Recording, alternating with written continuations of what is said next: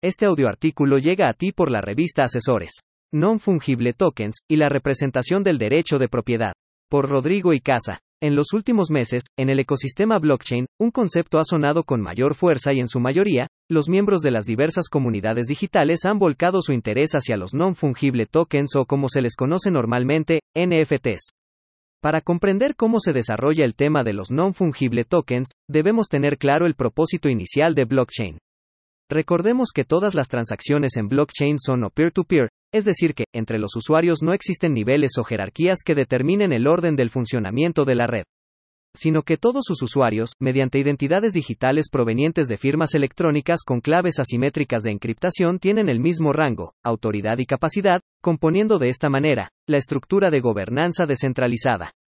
Por lo tanto, para que un sistema descentralizado funcione con orden, deben existir reglas en dicho funcionamiento, tal cual ocurre en nuestras sociedades materializadas, en donde las regulaciones constituyen los modelos regulados para que la sociedad funcione. Por lo que, en entornos descentralizados digitales la regulación no es una excepción, antes es una obligación que forma parte del sistema para que éste pueda funcionar adecuadamente. Es por ello, por lo que en blockchain siempre se habla de que el código es la ley.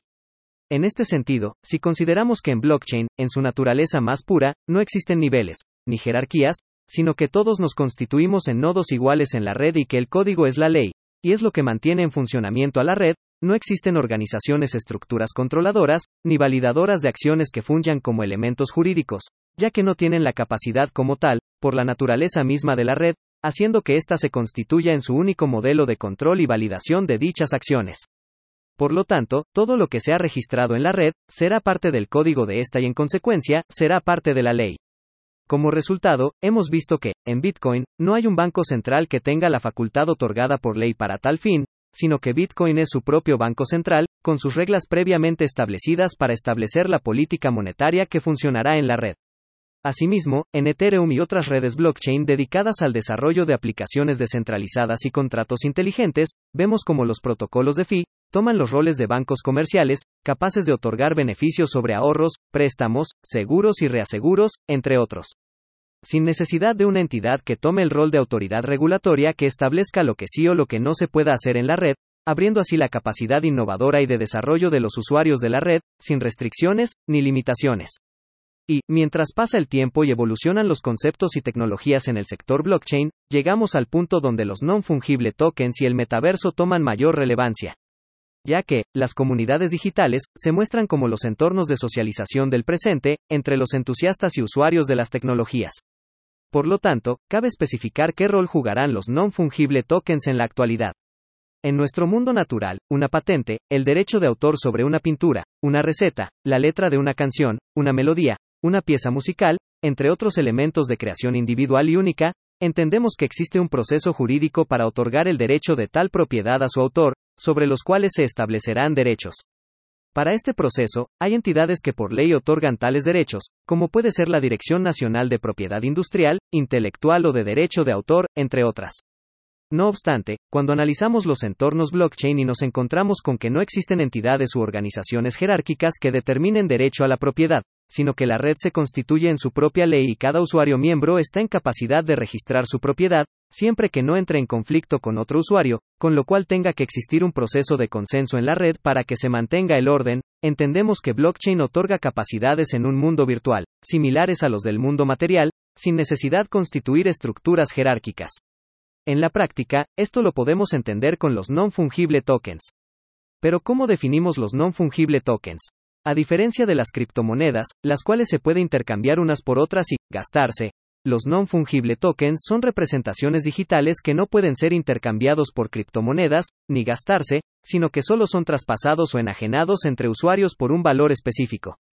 Por ejemplo, en términos de criptomonedas, podemos ejemplificar que un Bitcoin equivale a 300 Litecoin y en un exchange, se hace el intercambio entre criptos.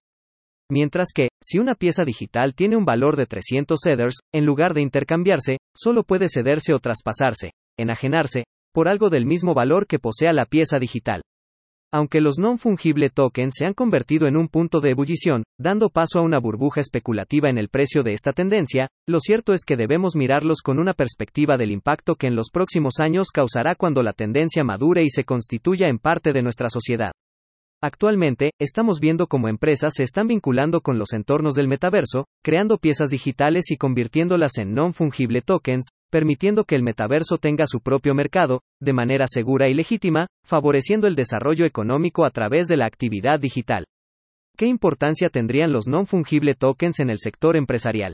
Entendemos que, desde la perspectiva empresarial, la innovación juega un papel importante en el crecimiento y desarrollo de la organización y que esta innovación debe ir acompañada de documentos que otorguen la propiedad jurídica, como las patentes y derechos. Por lo tanto, se plantea una situación, clave en el momento de analizar el fundamento legal del uso de blockchain para registro de non-fungible tokens en comparación con los procesos tradicionales. Primero, Recordemos que blockchain es una tecnología global en la cual existen identidades digitales soberanas, ya que los registros se transmiten entre los nodos de la red, los cuales están ubicados en diversas partes del mundo. Segundo, en la naturaleza más pura de blockchain, no hay niveles, ni jerarquías, con lo cual todos somos iguales. Tercero, en blockchain cada usuario tiene la capacidad de emitir sus propios registros en la red y una vez validado el proceso, los datos se transmiten de manera universal.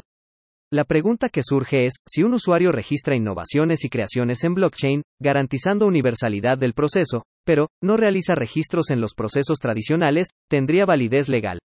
Entendiendo que la evidencia digital tiene gran peso en los procesos jurídicos actuales. ¿O qué sucede si un usuario registra en blockchain innovaciones y creaciones que no le pertenecen y que, además, estas tampoco han sido registradas por sus autores legítimos ante instancias tradicionales? Desde estas preguntas, surgen debates en los entornos jurídicos sobre el derecho de propiedad en materia de non-fungible tokens, entendiendo que el modelo de registro aplica tanto a usuarios individuales, como corporativos, partiendo desde la importancia que tienen las patentes y registros de propiedad por parte de las empresas sobre sus marcas, productos y o servicios. Por último, cabe preguntarse si las empresas estarán en capacidad de atender estas situaciones digitales y jurídicas sobre los planteamientos que establece el uso de blockchain en el mundo, así como la evolución de los procesos tradicionales hacia los procesos digitales?